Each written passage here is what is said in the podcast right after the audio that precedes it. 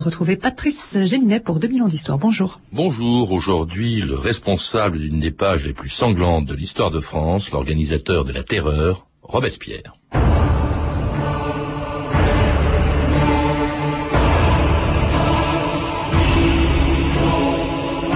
Dompté par la terreur, les ennemis de la liberté, et vous aurez raison, comme fondateur de la République.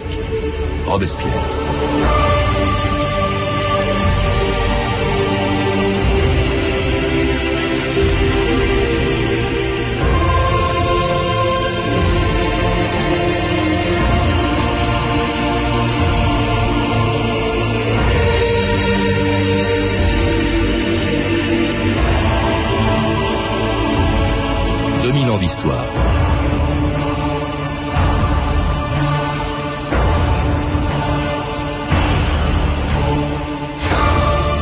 Comment un lecteur de Rousseau, qui détestait l'injustice et l'arbitraire de l'Ancien Régime, a-t-il pu devenir un monstre Celui avec lequel, pour la première fois en France, un gouvernement légalisait la terreur pour se débarrasser de ses adversaires?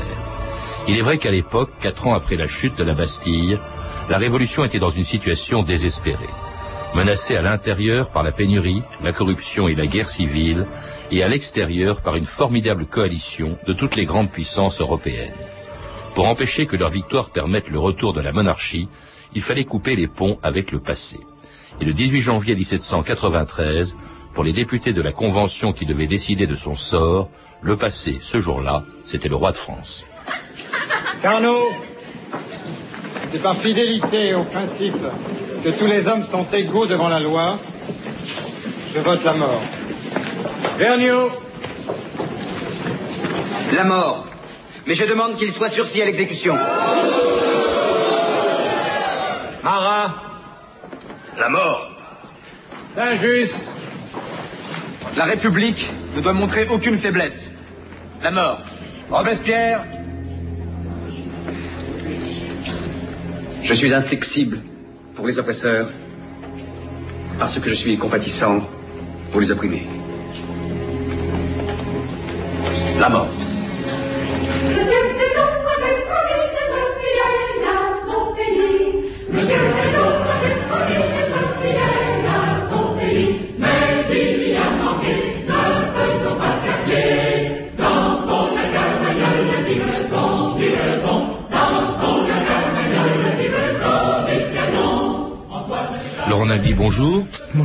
C'était, euh, après, avant cette chanson euh, très connue, la Carmagnole, c'était Robespierre votant la mort de Louis XVI le 18 janvier 1793, la première année de la terreur. Dans votre biographie de euh, Robespierre, quand vous évoquez justement le procès de, Louis XVI, vous parlez d'un acte fondateur de la Révolution, et c'est un peu effectivement comme ça que Robespierre le comprenait. Il s'agissait moins pour lui, au fond, de tuer, de condamner un homme qu'un symbole, et de rendre la Révolution irréversible. En effet, et je pense qu'il faut, il faut bien comprendre que pour Robespierre, euh, le, jugement et euh, la condamnation plutôt, et, la mort du roi est une affaire déjà jugée depuis longtemps. Du moment que le roi s'est écarté de ce qui est euh, l'idéal de Robespierre et de la Révolution, puisqu'il y a une adéquation entre les deux, eh bien le roi est déjà mort, peut-être pas physiquement, mais il est mort moralement. Et pour Robespierre, il y a une totale adéquation entre ce qui est politique et moral. Donc le roi est déjà, la, la chose est jugée.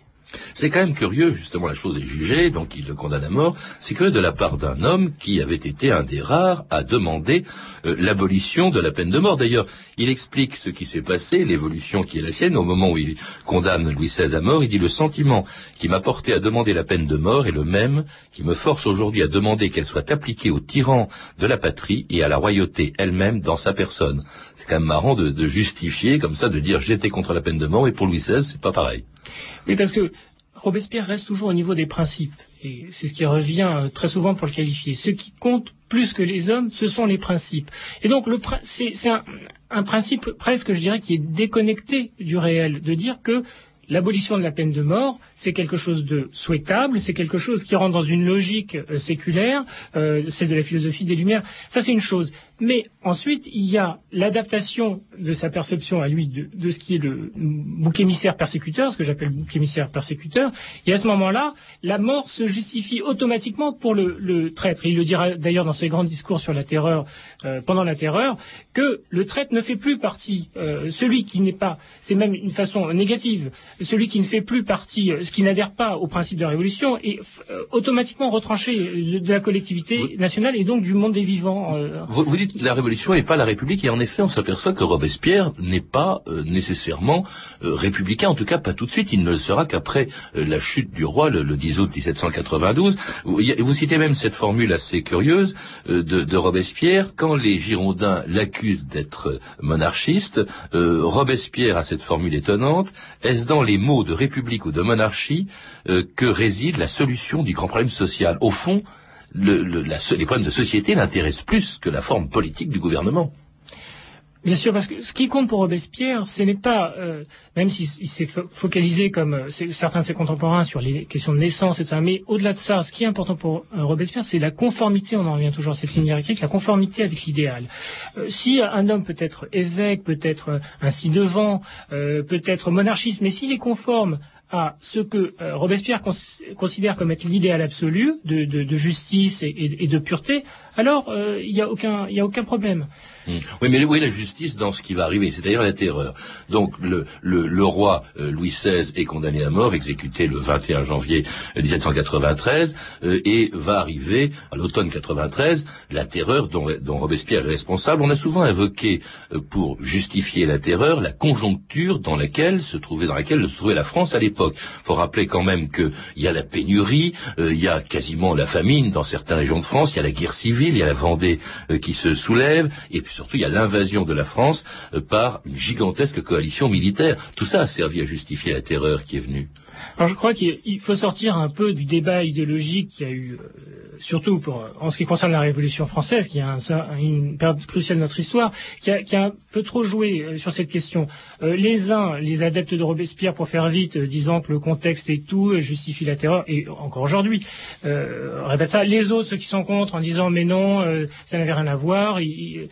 alors, je- Bien sûr, le contexte a joué. Comment dire le contraire euh, euh, la, la France était en guerre con- contre toute l'Europe. Seulement, il faut voir que dans les textes de référence de Robespierre, cette obsession du complot euh, est, est patente dès sa jeunesse, alors qu'il n'est même pas élu aux, aux États généraux. C'est une obsession qui est déjà là. Oui, mais à, à l'époque, il est à ce moment-là euh, au comité de salut public, qui a été créé précisément en raison de la gravité des circonstances euh, en, en 1792. Et alors il dit, justement, invoquant la mission de ce comité de salut public, Robespierre est- est- dit « Onze armées à diriger, le poids de l'Europe à porter, partout des traîtres à démasquer, tous les tyrans à combattre, tous les conspirateurs à intimider, telles sont nos fonctions. » Bon, il, invoque donc ces raisons, cette conjoncture, Laurent Dingly. Oui, mais est-ce que est-ce que cette conjoncture justifie euh, la terreur? Là, euh, moi j'ai voulu sortir un petit peu de ce débat et, et- et de montrer que euh, il y a euh, différentes euh, modalités euh, euh, à cette époque et, et la terreur est quelque chose qui est euh, euh, indépendant des événements, euh, dans le sens où les événements les expliquent la terreur. Elle explique de manière matérielle, factuelle, mais pour Robespierre, il y a une sorte de, machine qui est lancée, qui est interne, euh, qui est une problématique interne et qui a- peut se nourrir des événements comme justification, mais qui est indépendante dans le fond des événements. Alors cette machine, ça va être la terreur en septembre 1793 avec une loi absolument incroyable qui est la loi des suspects, hein, qui marque franchement le début de la terreur, puisqu'elle permettait de faire arrêter euh, tous ceux qui, même sans avoir commis d'actes répréhensibles, devaient être réputés, étaient réputés capables d'en commettre. Autrement, le simple soupçon, une simple dénonciation, on pouvait arrêter des gens. C'était bien pire, évidemment, que sous l'Ancien Régime. Une loi proposée le 17 septembre 1793 au vote de la Convention par Saint-Just et en présence de Robespierre. Le propos de cette loi est clair, citoyens. Tous ceux qui ne pourront pas apporter une preuve tangible de leur engagement pour la Révolution seront automatiquement passibles d'arrestation. En résumé, citoyens, désormais, la terreur est à l'ordre du jour. Et la vertu, citoyens, la vertu sans laquelle la terreur est funeste La terreur, sans laquelle la vertu est impuissante.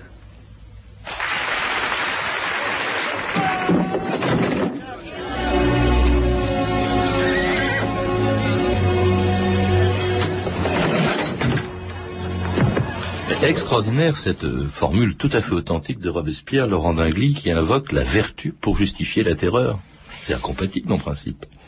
Pas dans la logique de Robespierre. Parce que le but est de purifier la société, c'est à d'arriver à, l'instauration de cet idéal, qui est un, idéal partagé par ceux que certains appellent les purs, et, faire cette sorte de cité sainte sur, mais de, de sorte de Jérusalem terrestre, euh, laïque, entre guillemets laïque. Euh, il faut voir que on parlait de ce, de, de ce rapport entre la terreur et, et- et le contexte politique. Il est fort, mais il faut bien voir que dès euh, la fin 1791, c'est-à-dire avant la déclaration de guerre, euh, Robespierre appelle à couper des têtes chaque jour, à couper Ouais. une tête. Donc c'est-à-dire que euh, on voit, c'est là où il faut un peu euh, Oui, pas surestimer l'importance. Elle, elle existe, elle est très importante, mais disons que c'est comme une machine qui s'en Mais je va. ne reviens pas au contexte. La machine, Oui. elle était, c'était Oui. terrible. Je crois qu'il y a eu, euh, on, on dit, moi, parce qu'il y a eu beaucoup de chiffres contradictoires selon euh, les, les historiens. On parle de 40 000 morts, sans compter tous les tous les morts qui ont été faits en Vendée, euh, qui a finalement été maté. Hein, euh, alors là, ça fait 200 Alors- 300 000, ça fait énormément. C'est terrible. Et alors là, vraiment, tout le monde y passait. euh, après avoir éliminé les Girondins, dont Brissot, euh, après la trahison de Dumouriez, euh, voilà que Robespierre, le comité de salut public, le tribunal révolutionnaire de Fouquier-Tinville condamne les hébertis, c'est-à-dire les, ce qu'on appelait les exagérés, ceux qui poussaient la révolution trop loin, et puis inversement les indulgents, ceux qui voulaient qu'elle s'arrête, qu'on arrête ce processus infernal, comme Danton, comme Camille Desmoulins, euh, qui en avril, qui sont condamnés à mort, exécutés en avril, Camille Desmoulins, un ami de Robespierre. Ça, c'est quand même incroyable, un, un condisciple de Louis le Grand 20 ans avant. Vraiment, on a l'impression que cet homme aurait tué ses parents pour les principes que vous évoquez, euh, Laurent Damy. Oui, d'ailleurs, il, il s'en est jamais caché. Il- donc, il a toujours dit que les principes comptaient plus que les hommes. Et il faut bien comprendre qu'est-ce que ça veut dire ami euh, pour Robespierre. Euh, un ami, c'est quelqu'un avec lequel il entretient une relation privilégiée tant que cette personne reste dans les bons principes. Dès qu'il s'écarte euh, d'un iota, c'est terminé. Il, il rentre dans, la, dans le camp des persécuteurs. Alors et donc Danton aussi, hein, c'est peut-être aussi parce qu'il aimait pas l'argent de Danton, la façon dont Danton, parce que l'incorruptible ne supportait pas l'argent, Oui. ni ceux qui en avaient Ah, beaucoup. Alors c'est vrai que euh, depuis euh, deux siècles presque, on a opposé le côté euh, noceur de Danton, qui, qui jouit, jouisseur, qui aime la vie, avec le, le, le, le caractère esthète de, de Robespierre, la- l'anachorète Robespierre. Alors bien sûr tout ça, ça a mais il y a aussi, euh, j'ai pas voulu présenter euh, Robespierre comme un, un quelqu'un de fou, complètement déconnecté de la réalité, ce qui n'a jamais été. C'est-à-dire que son, son discours s'inscrit euh, aussi dans le réel, il épouse le réel. Et c'est quelqu'un, et il faut insister aussi sur ça, qui est un fin manœuvrier. Il n'aura jamais été à la place euh, euh, qu'il a occupée euh, à la tête de la République pendant quelques mois, mais une place très très importante s'il n'avait pas ce génie, ce côté stratégique très très euh, prononcé. Alors en avril, hein, au moment de l'exécution de Danton, d'ailleurs il y a une scène très connue aussi, c'est Danton euh, dont la charrette qu'il conduit à l'échafaud passe devant la fenêtre fermée de Robespierre et qui dit à Robespierre euh, ne te cache pas Robespierre, tu me suis. Hein, ce qui se passera trois mois plus tard, c'est Robespierre lui aussi qui sera euh, guillotiné. Mais alors à ce moment-là, au moment où Danton est éliminé, il n'y a plus personne au fond pour s'opposer euh, à Robespierre. Il est au fait, on peut le dire, de, de sa puissance en avril 1794. Rien ne l'arrête et il va même jusqu'à inventer une religion nouvelle qu'on appelait le culte de l'être suprême. C'était quoi ça? Alors, finalement, on, s'est beaucoup moqué de cette, ce culte de l'être suprême euh, qui avait euh, entre guillemets sa raison d'être. Et là, on peut euh, rendre hommage d'une certaine manière à la perspicacité de Robespierre, qui a compris que il y avait toute cette politique de déchristianisation en l'an 2, euh, en, l'automne 1793, qui est très très virulente. On détruisait les temples, on faisait fondre les, les cloches, on, on, obligeait les prêtres à se marier, ou on les déportait, etc.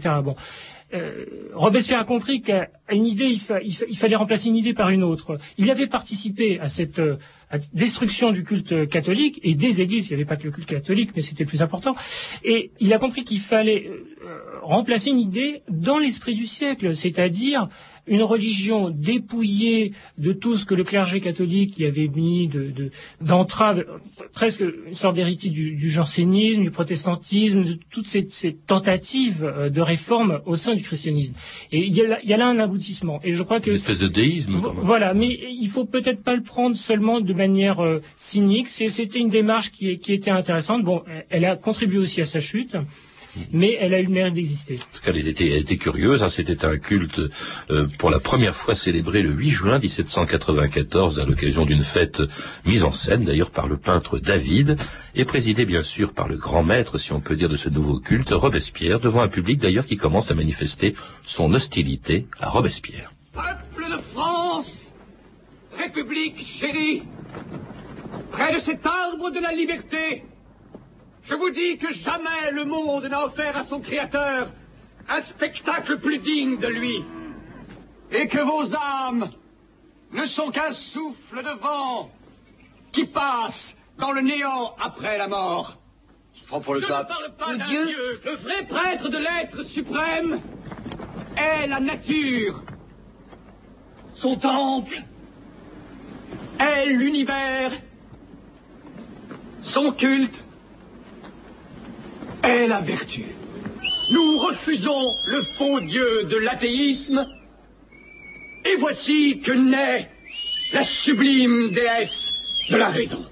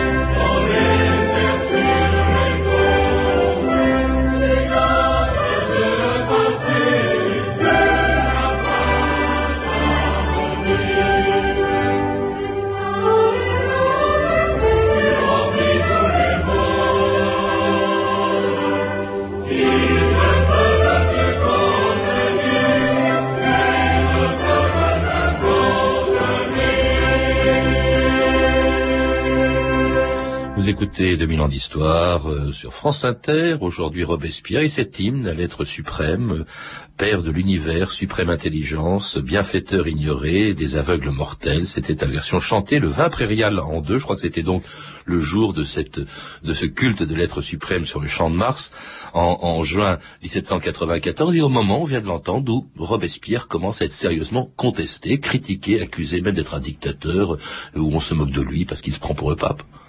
Oui, alors, cette, euh, cette question de, de l'être suprême a permis de cristalliser un petit peu tous les mé- mécontentements. Il y a des gens qui étaient plus portés vers un laïcisme, vers, une, autre façon de, de considérer la religion, qui ont utilisé ce prétexte pour précipiter la chute de Robespierre. C'est en effet ce qui va se passer. En, l'accusant de dictateur. Il est vrai que deux jours après ce culte de l'être suprême au Champ de Mars, alors là, euh, la, la terreur s'aggrave encore avec une loi euh, qui euh, facilite le travail des tribunaux révolutionnaires. Quand on sait ce qu'ils ont déjà fait, là, ça va être la grande terreur. Avec, euh, on interdit dans les tribunaux révolutionnaires, on supprime les plaidoiries, on on audi- on n'éditionne plus les témoins. Vraiment, c'est un pouvoir discrétionnaire. On n'a jamais vu ça dans l'histoire de la justice française, et on a peut-être que ça ressemble au fond euh, euh, aux, aux tribunaux ou à la justice du temps de, Hitler ou de Staline, au fond. Alors en effet, là, c'est ce qui a été euh, considéré comme le- un des plus grands dérapages de, cette période. on a appelé ces lois scélé- scélérates de, de Prairial, pardon. Et en effet, c'est vraiment un, enterrement en grande pompe des dernières libertés publiques, des derniers droits de la défense, etc. Alors Robespierre a eu, on le sait, a, a été évidemment moteur avec son ami euh, Georges Couton, avec euh, d'autres, juste, les ouais. représentants euh, euh, dans le Vaucluse aussi, euh, Beignet, qui, a- qui- qui a été demandeur sur cette loi. Bon, tout ça c'est euh, c'est précipité et il y a une adéquation aussi là encore entre on en revient à la terreur à la vertu. La terreur euh, avec ses lois de prairial, la vertu avec euh, la fête de l'être suprême. Mhm. Et tout ça s'agence à peu près dans la même période, au même moment.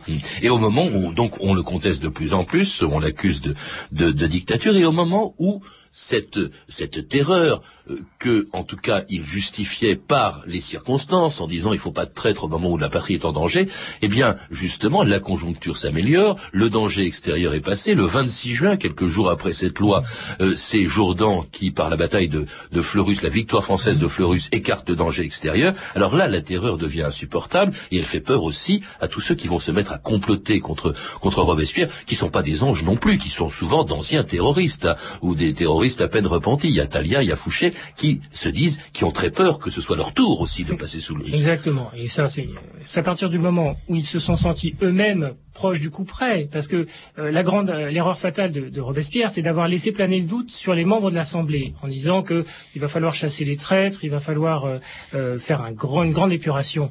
Mais ce que voulaient savoir les députés, c'est est-ce que nous, on sera euh, dans le... Et il a laissé planer le doute. Donc tout le monde était... C'est d'ailleurs l'essence d'un système euh, totalitaire.